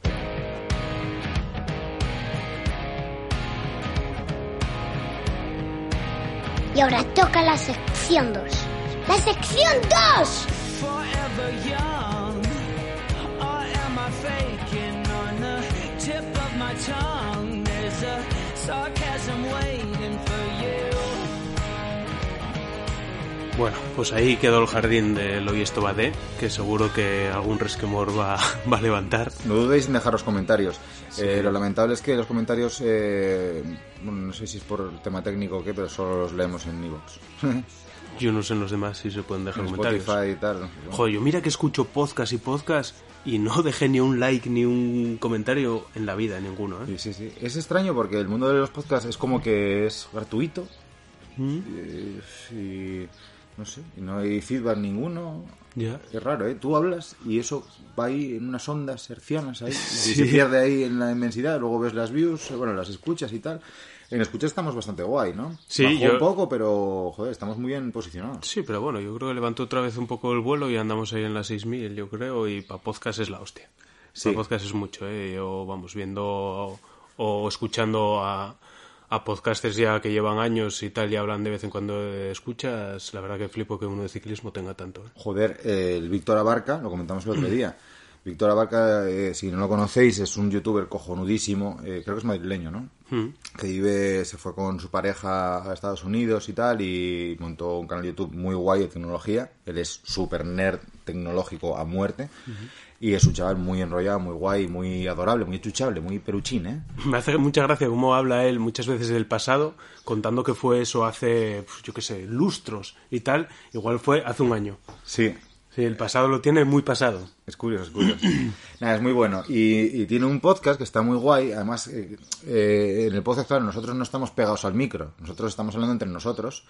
eh, cuando lo hemos hecho por teléfono con, con eh, Pingui y con, o sea, con el Globero Repugnante y con Alfonso, pues a la distancia, bueno, pierde ese, ese toque que, tiene, que puede tener un podcast, que debe tener un podcast, que es que te están hablando a la oreja. ¿No? Y él lo hace así, porque él está solo en su casa, le dice que, lo, que montó el podcast para no estar tanto tiempo solo, porque su pareja es odontólogo, no, eh, oftalmólogo, y, y entonces que, bueno, pues, pues muchas horas solo, entonces que tenía que hablar con alguien, y montó el podcast, y entonces está pegado al micro. Está- Este café me lo estoy tomando con vosotros. Estamos disfrutando aquí, tú y yo. Hago publicidad de Microsoft, pero solo uso Apple. es verdad. es así, es así. Pero bueno, es muy enrollado. Y él decía el otro día, bueno, eh, a él, él mete publicidad de Anchor en los podcasts y de Spotify. Sí. Ojo, ¿eh? O sea, Anchor no sé la dimensión que tiene, pero Spotify es una bestia. Y decía que andaba por los 40.000 escuchas.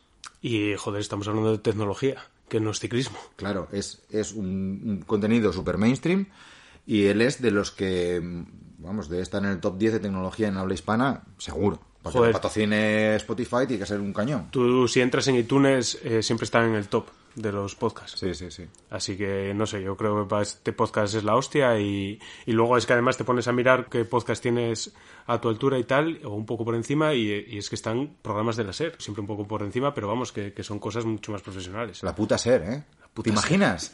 que seamos la nueva vida moderna. Mira, La vida antigua.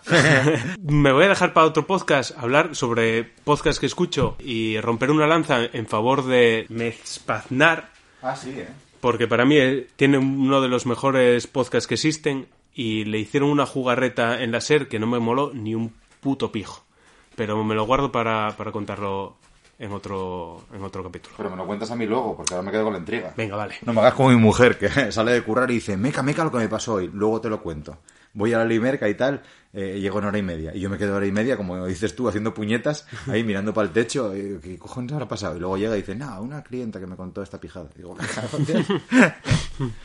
Bueno, Bueno. eh, hoy en la sección 2 vamos a comentar un poquitín como so- sobre cómo fue el fin de. Porque los dos tuvimos un fin de muy bueno, ¿no? Tú fuiste a una área recreativa muy guay y tal. Me quedé con ganas de. Bueno, miré en Google Maps y tal. Sí, nada, a ver, el, el sábado Hmm. fuimos a subir el Gamoniteiro. Venga, con dos Fue ahí un poco, un poco de calentón, porque durante la semana estábamos que sí, que no, que sí, que no, que sí, que no, y al final, venga, sí. Y... Nada, a ver, por mi culpa, porque eh, yo el lunes eh, pasado, o sea, hoy es martes, pues hace ocho días, eh, fui a- aquí al centro Niemeyer, que es una pista de patinaje de cuatro- 45 millones de euros que tenemos en Avilés, eh, y cogí un patinete.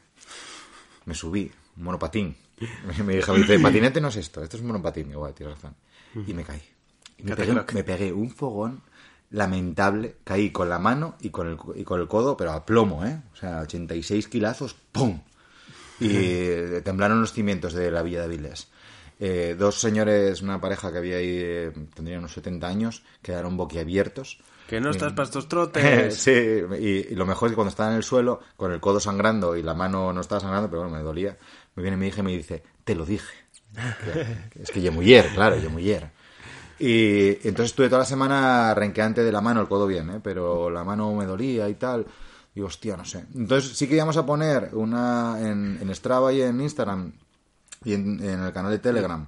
Eh, lo tenéis, los links a todo lo tenéis en nuestra página web, ¿eh? en bikineros.com. Íbamos a poner una quedada para subir unos cuantos ahí con las medidas de seguridad va, pertinentes al comunitario, pero hostia, eh, cuando, cuando lo íbamos a anunciar le dije a Edu, digo, no lo anuncies, porque tengo la mano así que para subir aquello, yo pensaba que era como, como, como el Angliru, porque no, porque no se había dicho. Así, así nos lo vendieron. Claro, y me dolía la mano, digo, mira, si hay que improvisar entre los cuatro o cinco colegas que nos juntamos siempre, improvisamos. Si hacemos puertos más sencillos, pues mira, yo no tiro tanto de la mano y bien, porque entrenar hay que entrenar. Sí, a ver, es que es un poco feo el decir subida al gamonitero y de repente el sábado, oye va, que bueno, que Claro, al final subimos la esto, mano. vamos a subir esa cuestina y aquella otra ella. Claro. Pues Lo que pasa que sí que luego mejoró más o menos rápido, entonces llegamos el sábado, junta- nos juntamos con los colegas de siempre. Pues estaba Miguel, el de Colunga, estaba Iván, el de aquí de Villalegre, eh, Joaco, el de La Viana. Pingüi, eh, Pingüi, que vino. Pingüi. Sí, sí, estaba de stage familiar, ¿eh? En Gijón. sí. Eh, Malgor. Eh, tú y yo. tú y yo. Ya está, y, siete. y muy bien, y lo pasamos muy bien y tal, y decidimos subir. Sí, nada, eh, como estábamos un poco acojonados por cómo era el, el gamonitero, lo que nos habían contado de él, pues Eh, El Gamonitero es una continuación de un puerto mítico de la Vuelta que es eh, la Cobertoria. La Cobertoria tiene tres vertientes a las que puedes subir. Desde Bárcana, por la carretera general, que bueno, e- esa yo creo que la subieron... Es, es muy mítica esa eh, cuando se sube el Angliru, porque se sube por ese lado, se baja por la Elena, se sube el Cordal y luego se va al Angliru. Entonces, ahí esa... Está luego la vertiente desde Pola Elena, que es la más dura de todas, que Esa tiene es ahí muy apestosa. ¿eh? esa típica carretera ancha, muy- a mí me recuerda bastante, más dura, pero me recuerda bastante al puerto San Lorenzo, que es una carretera ancha, sin sombras, con unas pendientes pues del 14, del 12, Sí, o sea, por el 12 de, media. pica, pica bastante. Sí, sí, de media. es Entonces, como- esa es la cara más dura y luego hay una subida que se conoce muy poco, que es por Lindes y Cortés, que son dos pueblos, eh, y entonces esa fue la que decidimos eh, subir porque es más tendida, ¿no? Son, es más larga, son unos 14 kilómetros o algo así, pero es mucho más tendida y para mí es preciosa. Es preciosa porque vas al principio entre bosques, con unas pendientes del 6 o algo así, que para aquí para Asturias es un puerto bastante llevadero. Sí. Y muy guapa. Tiene algunas partes un poco más rota, pero bueno, eh, nada Sí, que no. O sea, con una bicicleta de puntuales. carretera la puedes hacer, no necesitas una de gravel. Sí, No. son, son cosas muy puntuales. Una bajada que hay ahí después de Cortés. Y entonces decidimos subir por ahí para subir tranquilos, cosa que yo no hice, pero bueno. Ya, tú te, te calentó el morro, ¿eh? Sí, porque, joder, yo iba con el desarrollo que, que trae el- este DESRAM, que es el em, 3548 y 1028 detrás. Entonces, con 3528 uf, yo estaba viendo, digo, ya verás, el gamonitero se me va a hacer bola, no voy a poder, como a mí me lo ponían a la altura del Angliru, Peor, decía mucha gente. Claro, digo yo, hostia, pues es que no voy a poder. No voy a poder, porque si el Angliru en su día. Bueno, también es verdad que, claro, fue hace dos años, o sí, más, más de dos años.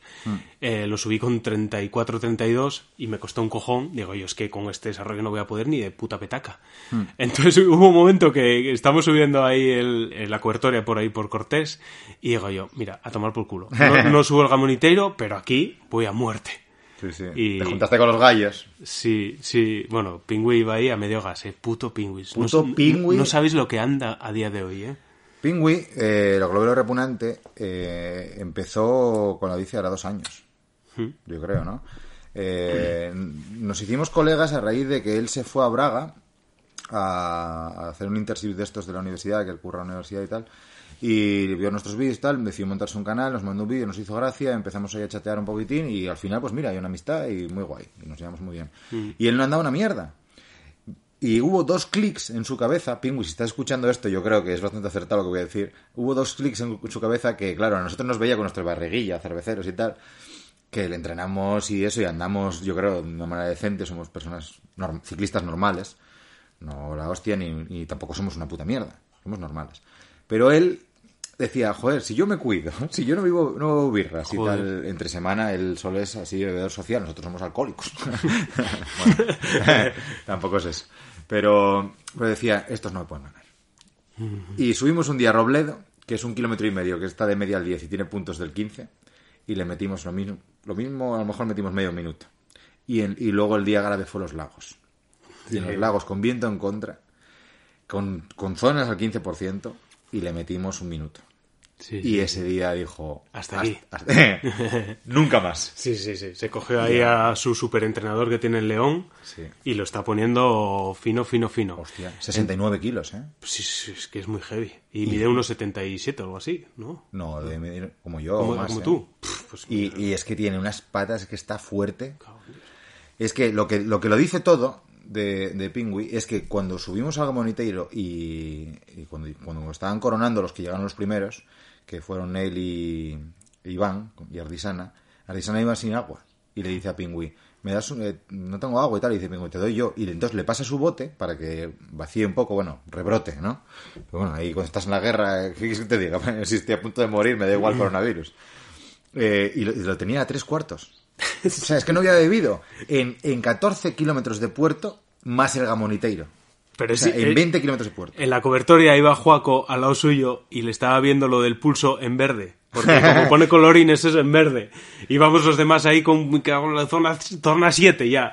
Ni, ni 5 ni 6, 7. Sí, sí. Y, joder, nah, es, es muy heavy lo que, lo que anda ahí. este Nada, yo se lo decía el otro día en un post que puse ahí en, en el Facebook que mucho orgullo. Que, que muy bien, porque el tío, para llegar a esta situación, se ha tenido que esforzar muchísimo. Porque es, un- es muy poco tiempo como ciclista. Se Sí. ha tenido que esforzar A mucho, ver, mucho. él toda la vida hizo deportes muy variados, muy variados, pero, pero bueno, ahí se le ve. Y luego, joder, esa planta de tronista que tiene, que es todo músculo, ese no, no, no tiene nada de grasa en el cuerpo. Sí, sí. Pero bueno, nada, pues subimos Cortés, o sea, subimos a Cuertoria por Cortés, muy bien, la verdad que el puerto guapísimo, y luego ahí pues a- a- nos rejuntamos todos otra vez y venga, para Gamoniteiro. Gamoniteiro, 6 kilómetros, sí. desde allí se llega ya a unas antenas y, y nada, una carretera estrecha que debe medir metro y medio, joder, ni, ni dos metros debe medir eso. Sí. y ahí que nos lanzamos todos. Yo, nada más que empezó a subir, le dije, ahí os quedáis, yo no voy a subir, yo voy a ir aquí al Tran Tran y si eso me doy la vuelta cuando lo vea muy chungo, ya vendré cuando le meta el casete con, con el 33. Claro, es que es un sufrimiento. ya por encima del 10% tú notas Sí, sí. que mal, ¿no? Sí, sí, sí, sí. El 10, 11 o algo así, ya empiezas a notar que, que sí, que, que es un repecho es de un kilómetro o algo así, y ahí te pones y, y lo subes y ya está. Pero yo estaba viendo, o sea, yo no, yo no había mirado cómo era el- la altimetría. Ya, yo. Digo yo, es que me voy a encontrar ahora de repente unas rampas del 20 y, y vale, te la puedo subir un, un- pues eso, 500 metros, pero 6 kilómetros no. Entonces yo a esto los dejé subir y yo me puse a tran tran. Y ahí tirasteis vosotros ahí como, como angelinos, ¿eh? Para. Bueno, eh, yo no lo, o sea, lo vi muy asequible, muy bien todo el puerto, eh, yendo tranquilinos. Yo también, claro, Iván y yo, Iván subió como un fiera, pero es que él, es que él es un, es que es una, una bestia, joder. Y eso que dice que engorda. Está que no- gordo, eh, está gordo. Está muy mal, está muy mal. Estás muy gordo, Iván, ¿eh? Los kebabs. Eh, pero subió muy bien, muy bien.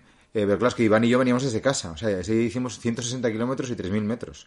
Pues claro, yo decía, la vuelta y la vuelta, eh, gran parte de la vuelta es un falso llano, pero es que luego quedaba la carretera de los penitentes, que llaman, que es un sube y baja. Trubia Avilés. Tuve Avilés, tienes el Camplero y tal, los que sois de Asturias lo conocéis, pero bueno, es un sube y baja que tienes unas rampinas, bueno, pues, que llegan al 8 o así, y que ahí, ahí te vas arrastrando.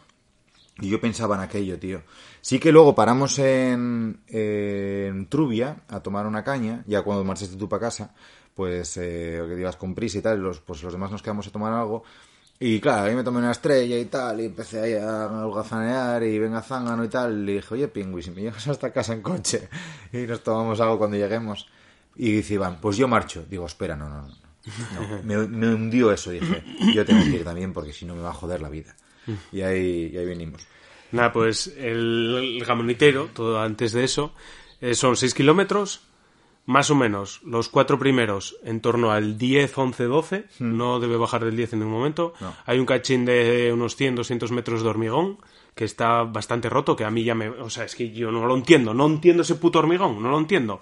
Bueno, está todo asfaltado y de repente te encuentras 100 metros de hormigón tirado Desde un helicóptero. pero tirado y decir, no, espera, es que aquí quedó demasiado liso, voy, voy a levantar un poco. O sea, una puta llana, jo, me cago en Dios, se pasa una llana de la que tiras el hormigón, ¿qué, qué cojones cuesta eso? Sí, sí, está- O sea, está puesto a mala hostia. Está puesto, sí, sí, a mala fe. Pero es muy heavy. Sí, y sí, sí. después de esos cuatro kilómetros, sí que ya te encuentras, ya ves las antenas y dices tú, no, ya está chupado. Pues ahí te encuentras un poco la parte más jodida, que ya tienes el 15. Aquí dándole la vuelta. Del 17 y rodeas esa montaña para llegar a las antenas, esos dos kilómetros se hacen bastante duros y ya luego los últimos 300 metros o algo así vuelve a ser el mismo hormigón, el mismo fulano que tiró ahí el hormigón mal, lo vuelve a tirar arriba y ya coronas y tienes las mejores vistas de Asturias junto con las de Cotobello y Lagos de Covadonga. Así es. El drama del hormigón no es para subir, es para bajar. A 40 por hora, ¿eh? A 40 por hora. Yo flipé con vosotros, en serio, con, con Iván y contigo. Estábamos bajando juntos. O sea, os tenía ahí tal. De repente llegamos al segundo tramo de, de hormigón, el primero de la que subes. Yo lo pasé ahí cagado, reventándome los brazos que se me desmontaban. Y cuando salgo, estáis ya a, a 500 metros. Y yo, me cago en Dios, estos dos que vo- volaron, flotaron, igual con la velocidad saltaron y lo pasaron entero. Claro, es que eso es como hemos mucho- dicho muchas veces, como muertos de risa, que la mano no llega a tocar la cara. En el tortazo, pues tú ahí tienes que flotar sobre, como, Claro. como sobre el, pa- el pavé. Y es todo fe. Entonces, sueltas las manos, sueltas los pies y das un salto, eh, que te vuelves ahí ingrávido durante 150 metros, y cuando vuelves a caer en la bici, ya está. ¿Eso es el flow? Eso es flow. Eso es flow. Esta es la pregunta para cuando estemos en el podcast de Track MTV. Exactamente. La respuesta, vamos. Eh, hay que decir que el Gamoniteiro se sube con la punta al pijo porque, porque eh, las vistas son increíbles. Sí, sí. Entonces, sí, sí. cada cinco pedaladas eh, que vas ahí un poquitín machacado y eso, ¿no? Eh, hacía calor el otro día, bueno. Pero bueno, pegaba brisilla, no pegaba mucho viento, fue un día bastante idílico para subirlo. Entonces, cuando decidamos hacer el vídeo específico del Gamoniteiro... Eso lo eh, merece. Lo merece, sí. Eh, bueno, hay que buscar un día así de bueno. Eh, pero claro, tú vas ahí todo machacado al 14% y sufriendo en el último kilómetro y tal, o el 15%, pero es que levantas la cabeza y ves eso. Y es que es algo... Es que es fuera de lo normal. Es que es mejor que Lagos. Es que estás ahí en una vertiente, o sea, estás en una cresta y es que ves valle para un lado, o sea, ves media Asturias para un lado y la otra media Asturias para otro lado. Así es. O sea, lo ves todo, todo. O sea, llegas allá a 1700 y pico metros. Sí, Nada, sí. Es, es la hostia. Está es la muy, hostia. muy arriba, ¿eh? Es muy- Está muy arriba. eh, alto Pues- y pindio.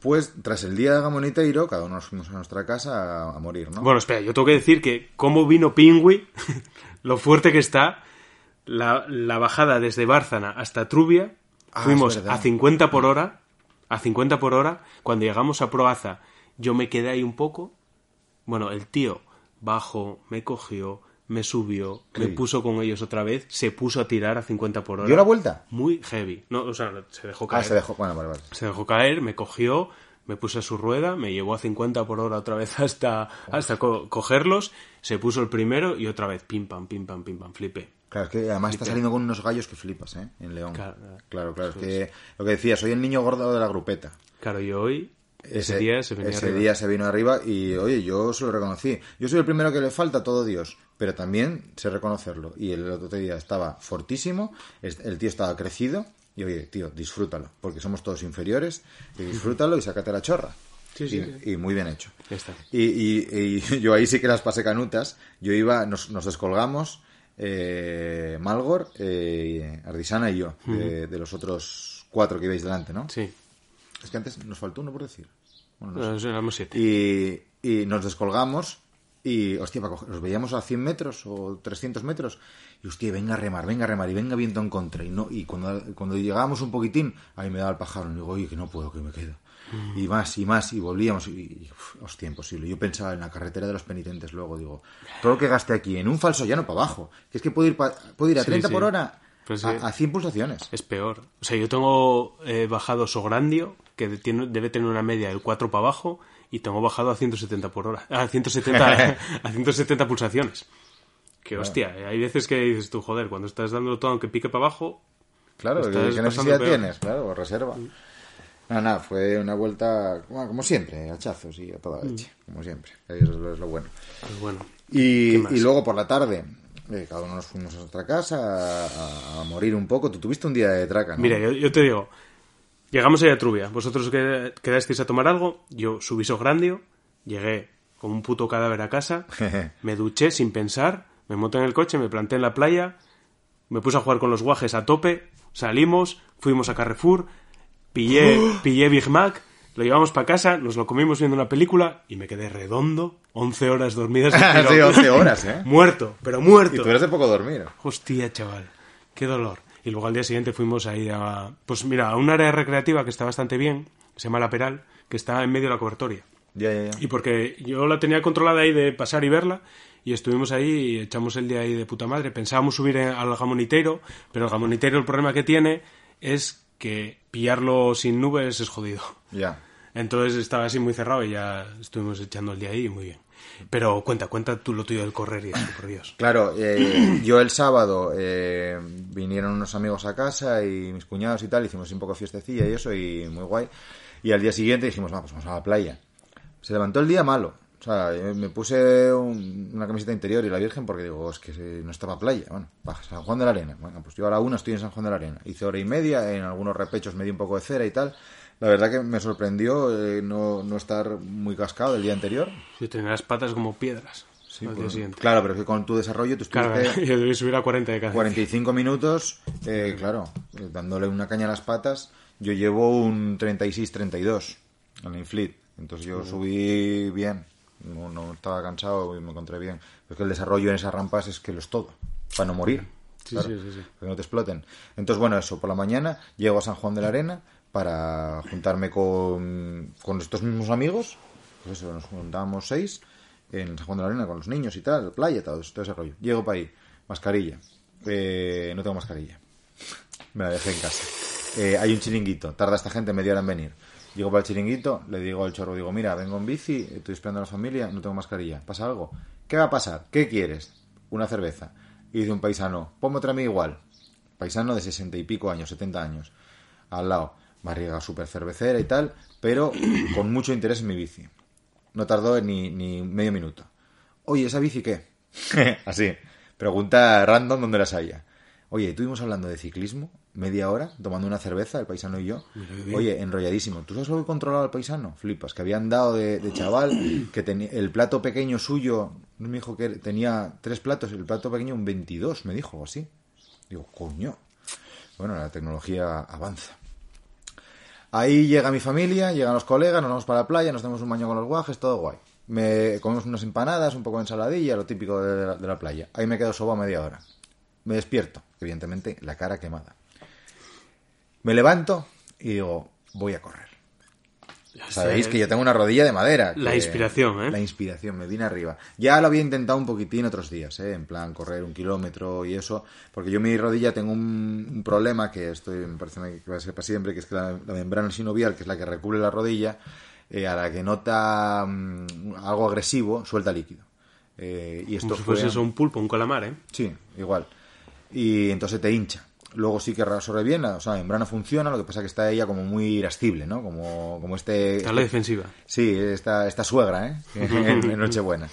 Y bueno, pero claro, vas bajando peso, te vas poniendo más fuerte, entonces llega un momento en el que eh, por el hecho de que tú corras, eh, no supone un- una agresión para la rodilla.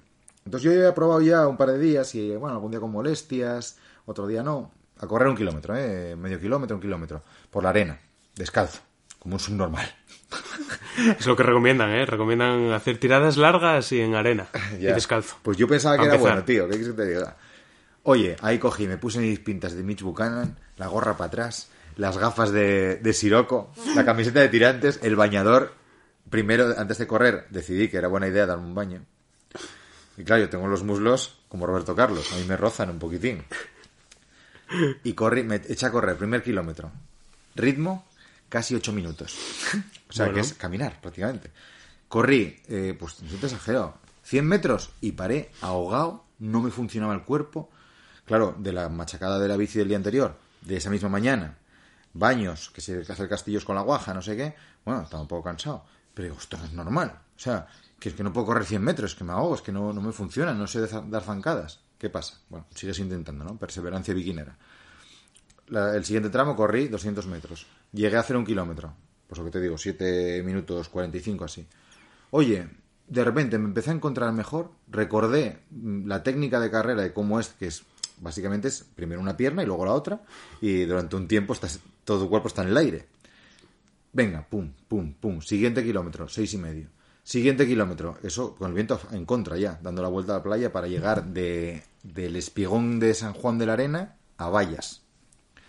Tuve que parar a por agua, porque claro, estaba muerto. Cuando llegaba kilómetro y medio dos kilómetros, paré a por agua. Digo, hostia, digo, claro, mis colegas y mis cuñados y tal. ¿Pero qué te pasa? Digo, hostia, esto es durísimo. Echa a correr, echa a correr, acabé el último kilómetro a 5.50. Oye, una felicidad. O sea, el hecho de decir, eh, no tengo tara ya, después de cinco años. No tengo tara. Puedo hacer esto con lo, con lo que mola correr. Mola correr cuando te apetece. Claro, la peña que a lo mejor está huyendo. Pues claro, eso no mola nada, ¿no? Pero una felicidad de la polla. Y ahora me enfrento a un problema muy, muy gordo, que es elegir zapatillas. Y eso, eso es muy difícil. A ver, por el tema de correr, súper guay, porque, hostia, eh, mola mucho. Y yo creo que si este año ando más en bicicleta de lo que andaba hasta ahora, es gracias a, a correr, ¿eh? Yo creo que sí, ¿eh? Por, por lo menos para mí, porque a mí por lo menos me, me fuerza a salir esos días que, que no te apetece coger la bici o que te da pereza vestirte, no sé qué, sales a correr media hora. viento, Eh, está un poco mal. Hoy, por ejemplo, que llueve un poco y dices tú, es que no voy a salir en bici porque, ¿qué? Para pillarlo todo mojado. A mí me dio la puta vida. Pero lo que tenemos que hacer, primero, no cebarnos. Estamos acostumbrados a tirarnos encima de la bicicleta cuatro o cinco horas y dices tú, hostia, es que llevo corridos 20 minutos y estoy reventado. No hay que cebarse. Eso es lo primero, no, no cebarse. Zancadas cortas y, y si te duele algo, para. Sí. Y hasta que no te... Y cuando te deje de doler, pues vuelves otra vez a, a correr. Claro, ahora tengo unas agujetas mortales. Claro, al día siguiente supongo que el cuerpo... Las caderas, eh, donde te da la displaxia de los perros, Hmm. ahí donde la- lo que enseñaba Ronaldinho cuando estaba delgado, esa- eso que tienes ahí en las caderas a los lados ahí y tal, pues eh, yo, a mí no se me nota como Ronaldinho, pero tengo esa parte del cuerpo, como él, como cualquier regular humano. Oculta, pero... Eh, ahí, ahí, está. es- ahí está, y, y quieras que no, duele, y duele un cojón, ¿eh? Claro, eh, 30 minutos corriendo sobre la arena descalzo. Las plantas de los pies Eso mata, hombre. si te las enseño parezco o, o Wakande, uno de estos eh, keniatas. Y, y sobre todo, sobre todo, la parte de la pierna, no sé cómo se llama, debajo del gemelo. En la parte de entre el tobillo y el gemelo, por de- vamos, por detrás de la pierna. Eso eh, todavía me duele hoy y estamos a martes. Y hostia, cuidado, ¿eh? A Lo ver, que pues. sí que le veo yo al- a correr es que ejercitas todos los músculos, sobre todo si haces más trail running y te fuerzas a, a ir mm, pues peleando con la orografía del terreno, no tanto asfalto, llano y tal. Ahí sí que mueves todo el cuerpo y en la bici muchas veces pecamos de tirar mucho de carretera y ahí el tronco superior, no sé que te metas paredones, ahí no, no, no tiras mucho. Es así. Pues el tema de las zapatillas es un tema de la hostia. Me y ahora estado mano. investigando, pero es que hay, hay de todo. Mira, si ya decimos que hay bicis hasta para ir a Pulpán, en zapatillas de correr, más todavía, ¿eh? Sí, sí, sí, sí. Bueno, y lo más lamentable de todo es que las zapatillas te duran tres asaltos. Ya. A Yo- 170 euros. Sí, sí, sí. A mí todo el mundo me ha dicho las Hoka Bondi esas, Hoka One One Bondi 6, que tienen una amortiguación de la Virgen, porque yo por mi problema de la rodilla, para no para que esta rodilla no sienta agresiones, necesito mucha amortiguación. Sí, hombre, aparte y que peso entiendo que 86 kilos. Para iniciarte será mejor que tengan ahí. pues, Exacto. Las cuando- sketches también recomiendan. eh, Eso, las Skechers, eh, Nike tiene mm, las Bomero y las, tra- y las eh, Pegasus, también tienen mucha amortiguación. Pero bueno, sí os pido que ya sea por mensajes privados en Instagram o en los comentarios de este podcast, en iVoox, repito, pues si, si sabéis modelos, joder, que sean asequibles. Y si ya mandáis un link mejor, de alguna ofertilla y tal, pues yo me quiero comprar unas zapatillas que me vayan guay para hacer pista y algo de asfalto, porque hasta la pista tengo que ir por algún sitio. Y lo que más eh, los caminos en- habitualmente están asfaltados. Entonces, para llegar hasta allí tengo que correr un poco por asfalto. Entonces, que sean un poquitines intermedias. Trail running, de en plan, voy a subirme aquí el pico Urbión tres veces, pues no lo voy a hacer. eso para el año que viene. Eso sí, o para el mes que viene. pero, pero así, unas que, que valgan un poquitín para todo, para hacer pues, eh, pues media hora, 40 minutos. Y a lo mejor dentro de 4 o 5 meses estoy como un mulo y hago estas salidas que haces tú de una hora, 10 kilómetros, bien o menos, ¿no? Entonces menos ya. Depende. Suelo tener dos rutas en lo de casa, o, o hago una de 5 kilómetros o hago una de 10. Y ahí ando. Bueno, es el límite. Yo también cuando corría de chaval, más de una hora tampoco corría, porque es un poco aburrido, más de una hora. Vas con ahí con la musiquina y tal. Y bueno, Claro, eso está guay. Es mucha liberación, yo la verdad que bastante feliz, eh, salvo por el tema de las agujetas, que, que es que ahora mismo soy un mueble sin montar. poco a poco. Si, si para todo en esta vida, primero el 1 y luego el 2, para correr, más todavía. Sí, sí, sí. Pues si no, nos destrozamos. Y con los jaleos que tenemos enfrente, pues no es plan. Joder, Sí, pues no, no, entonces claro. fue, una, fue una semana de novedades. Yo no sé si te conté, fui a depilarme láser. Ah, es verdad, ¿eh? Hostia, Sí, tío. sí. Es una movida, ¿eh? No sé, me dio ahí... Yo qué sé, tío. Nada, que es un coñazo depilarse, hombre. Ya, pues no sé, mi mujer estaba yendo ahí a- en Oviedo a Oelion, que es eh, la empresa de- del, del de la bici chándal. Del, del chándal. Sí, sí, el Que le paran por ahí, El ¿eh? Es el de la bici chándal. Tú eres el del chándal. Bueno, y es donde grabamos el vídeo de Cortina, joder. Ah, sí, sí. Sí, bueno, a ver, somos amigos, vamos. Y mi mujer estaba yendo allí y fui allí y no duele, tío. Ah, iba, sí, iba ¿eh? cagado, ¿eh? Hostia, yo... Ah, joder. Tú te las mujer- ves con- con el problema- y con El problema es que Lucía es un poco troll y es que eso duele mucho, es que ya verás, ya verás que gritos, que no sé qué. No duele, tío. Te echan en una, en una camina, te dan un masajín con una bolina, una pistola con una bola y ya está, y marches para casa tan feliz que, que todas las cosas. Bueno, No sé. y yo lo haré más adelante, pero ¿y qué, Sí. qué- qué queda? qué- ¿Cómo va el asunto? ¿Qué tienes que hacer más veces? Nada, te tienes que depilar, vas a ir depilado y te pasan ahí la bolina esa y cada dos meses tienes que volver y dependiendo de la gente, pues cinco o ocho sesiones y en principio está. No sé, yo llevo una y tres días, así que no sé. Bueno, Eh, momento bien, momento bien. Parece ser que está saliendo un pelo nuevo, que eso se cae y luego ya saldrá el otro estás viejo. mudando, ¿eh? Como una Sí. serpiente. Sí, igual, ¿eh? Está- estuvimos viendo el otro día ahí con los guajes Fran de la jungla.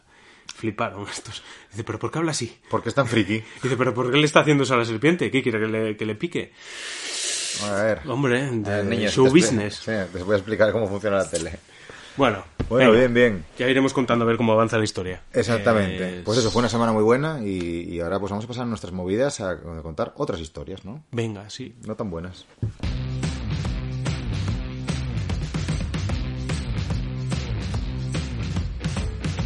¡Nuestras movidas!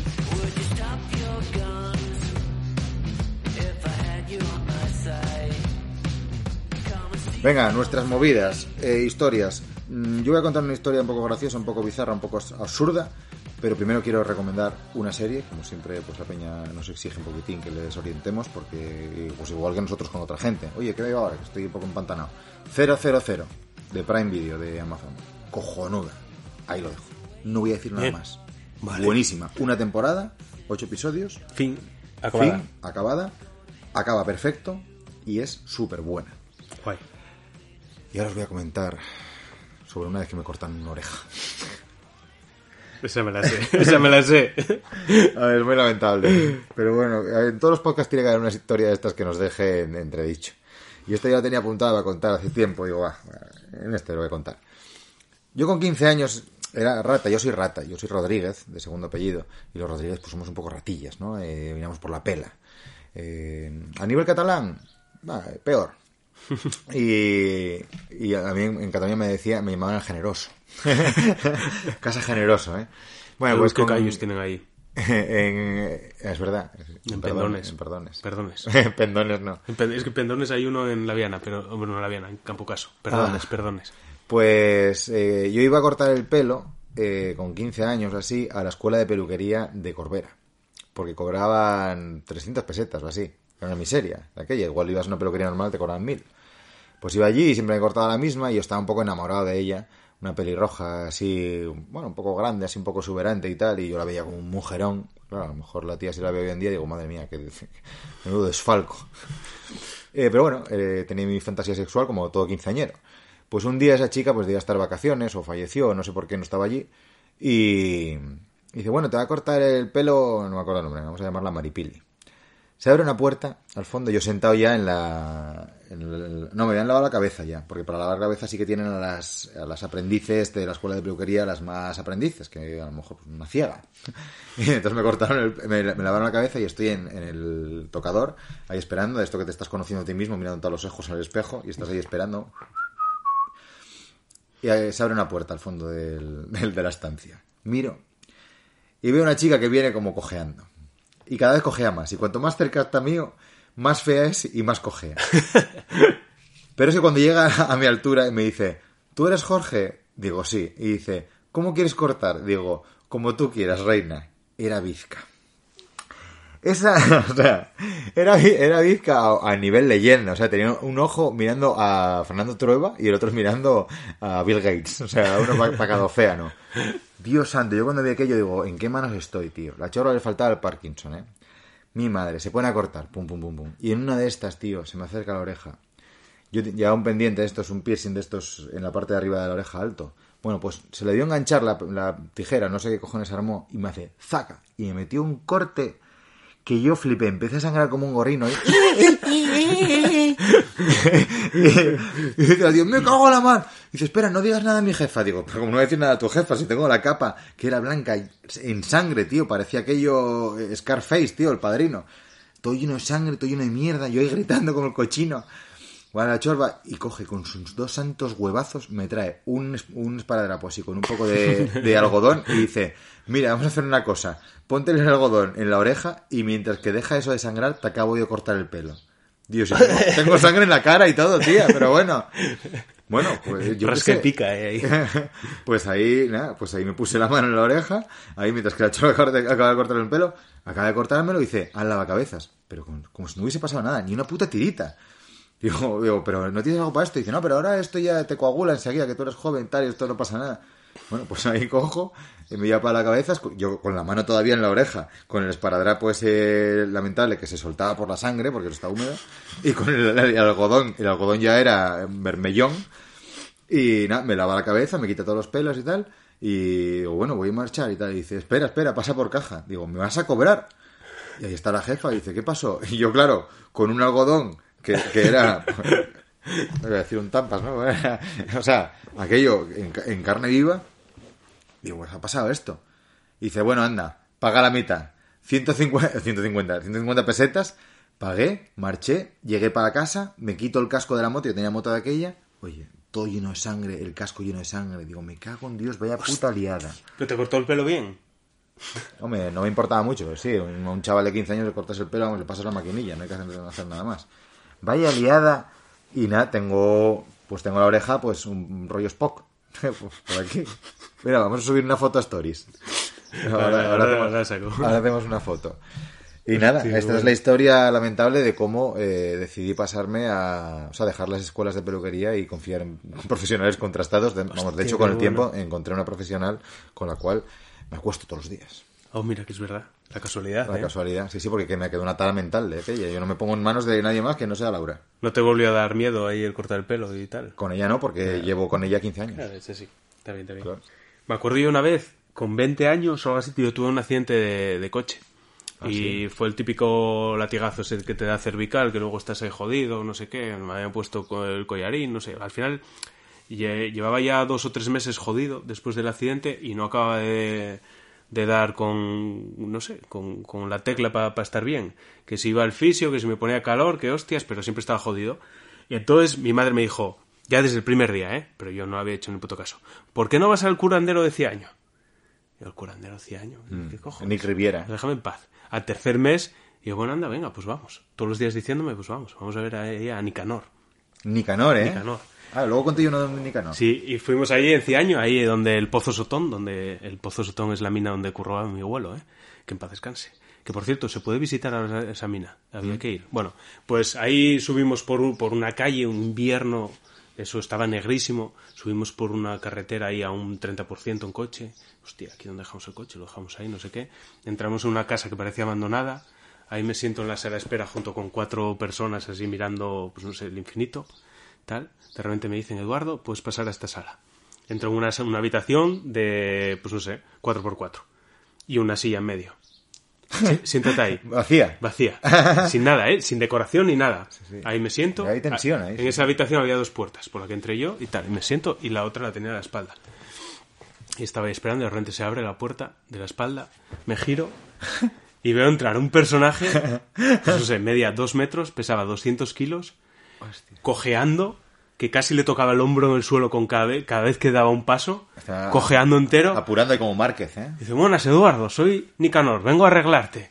Y yo, me cago en Dios, pero tú te viste. Arréglate a ti primero, cabrón. Te arreglaría a ti primero. Me cago en la virgen. Y cogió, fue a otra sala, cogió otra silla, la puso detrás de mí, empezó a contarme su vida, a hacerme preguntas. Yo ahí en tensión, teniendo al fulano ese ahí detrás, y en una de estas me agarró de- del cuello, me agarró del brazo contrario, me giró, me hizo ¡crack! Y hostia, un dolor de la virgen. Tres días en la cama. Sin, sin poder mover ni las putas pestañas. Hoy, amigo, hasta hoy, ¿eh? Ah, sí. Sí, sí, sí, O sí, sea, sí. al cuarto día resucitaste. Sí, sí, sí, sí, sí, Como pero flipas. Jesucristo. O sea, estuve tres días en, en la cama diciendo, o sea, ¿pero qué? Y ahora a tomar por culo mi vida. Claro, claro. Soy Ramón San Pedro. Muy heavy, muy heavy la, la, la de... Mira la de Nicanor, era un tío Sí, sí. válido. Pues a lo mejor Sí, era el autobusero este, que yo fui a hacer el Camino de Santiago hace unos años con Rulo, un colega nuestro, y me dejé, cuando iba yo a Pamplona en bus, me dejé la cartera en el bus. Entonces llegué a Pamplona y quedo con él, y cuando vamos a tomar una caña o lo que sea y tal, y voy a pagar, hostia, la puta cartera. Me he hecho la mirada, o sea, la memoria atrás, digo, me la dejé en el bus. Llamo al Alsa, Oye, tal, ¿qué pasó esto? Ah, sí, sí, no te preocupes, que esto pasa mucho y tal. Damos con el autobusero, te llama él ahora. Digo, ah, mira, cojonudo. Esta gente de Luarca, autobuses Luarca, son gente decente, coño. Y qué pena la saca ellos, ¿eh? Mala leche. Y entonces me llaman por teléfono, nada, tres minutos. Dice, hola, soy Nicanor Barbucedo. Soy el autobusero y tengo aquí tu tarjeta, tu tarjeta, tu cartera. Digo, venga ya. no, no, no, no, no, que te lo estás inventando, no, no, no, como, como Nicanor Barbucedo. Dice, sí, soy el conductor del bus que viniste tú ahora que te, te traje yo a Pamplona. Digo, pero, que- pero esto es coña o cómo es. Era su nombre. No, no se puede llamar así. no. Joder, yo nunca lo había oído, tío. Me parecía de mentira. Me parecía un nombre, de, yo qué sé, de, de un Jedi eh, abuelete. Va, está guay, está guay. ¿eh? Hombre, eso no, te, no- Mira, eh, yo no lo olvidé. Desde Biquineros reivindicamos los niños se llamen Nicanor y Hortensia, Sí, sí. que es otro nombre que está hecho a perder. Sí, sí. Y como Elon Musk, que le puso al hijo un, código. Ya, pero al final eso era un troleo, ¿eh? Eh, No me acuerdo cómo era el nombre del guaje, pero era un troleo. Es que el, el código, eh, según el, el cifrado, al final da un nombre normal, como Tomás. O... Eso, eso, eso es, eso es. Bueno, allá. Pues nada, eh, yo creo que dejamos aquí nuestras movidas y, y vamos a seguir. Mami, tranquila que voy a estar bien. Creo.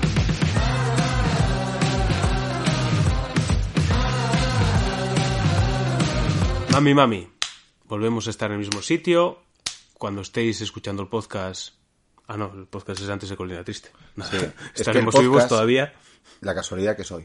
Claro, claro, claro. claro. Y al ser hoy, pues claro. Esto de vivir así en espacios temporales distintos, No, al no, no, final, no. Cuando, cuando la normalidad es diaria, es cuando dices tú, hostia, es que tú ahora mismo estás descolocado porque estamos grabando hoy martes y se va a publicar muy posiblemente hoy martes o mañana miércoles. O sea, Claro, estás viviendo el presente Ese es el problema. ese es el y problema. está, te has descolocado.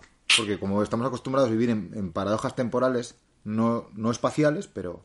Tenía que haber hablado en nuestras movidas de Dark, que por cierto la acabé el otro día, pero para otro episodio. Ya la acabaste. Ya la acabé. Y bien. Bueno, para otro día.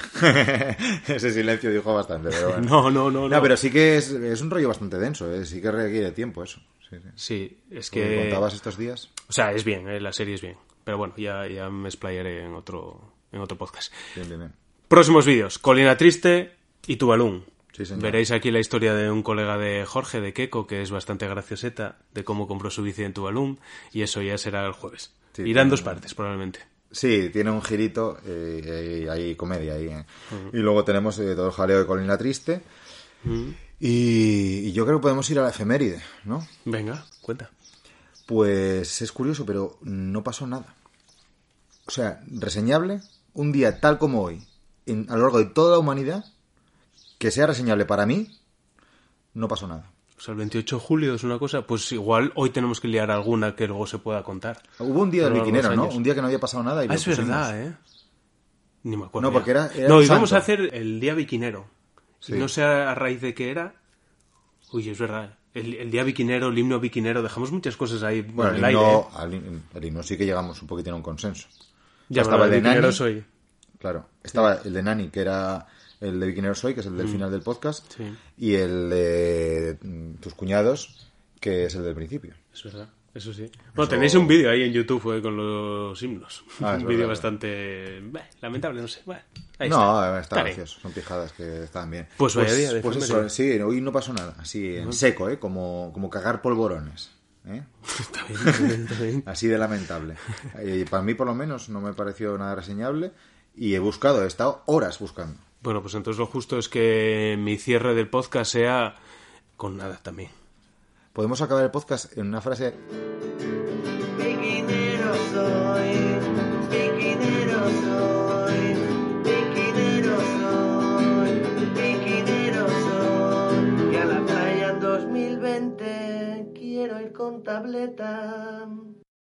En Sherwin Williams somos tu compa, tu pana, tu socio, pero sobre todo somos tu aliado, con más de 6.000 representantes para atenderte en tu idioma y beneficios para contratistas que encontrarás en aliadopro.com. En Sherwin Williams somos el aliado del PRO.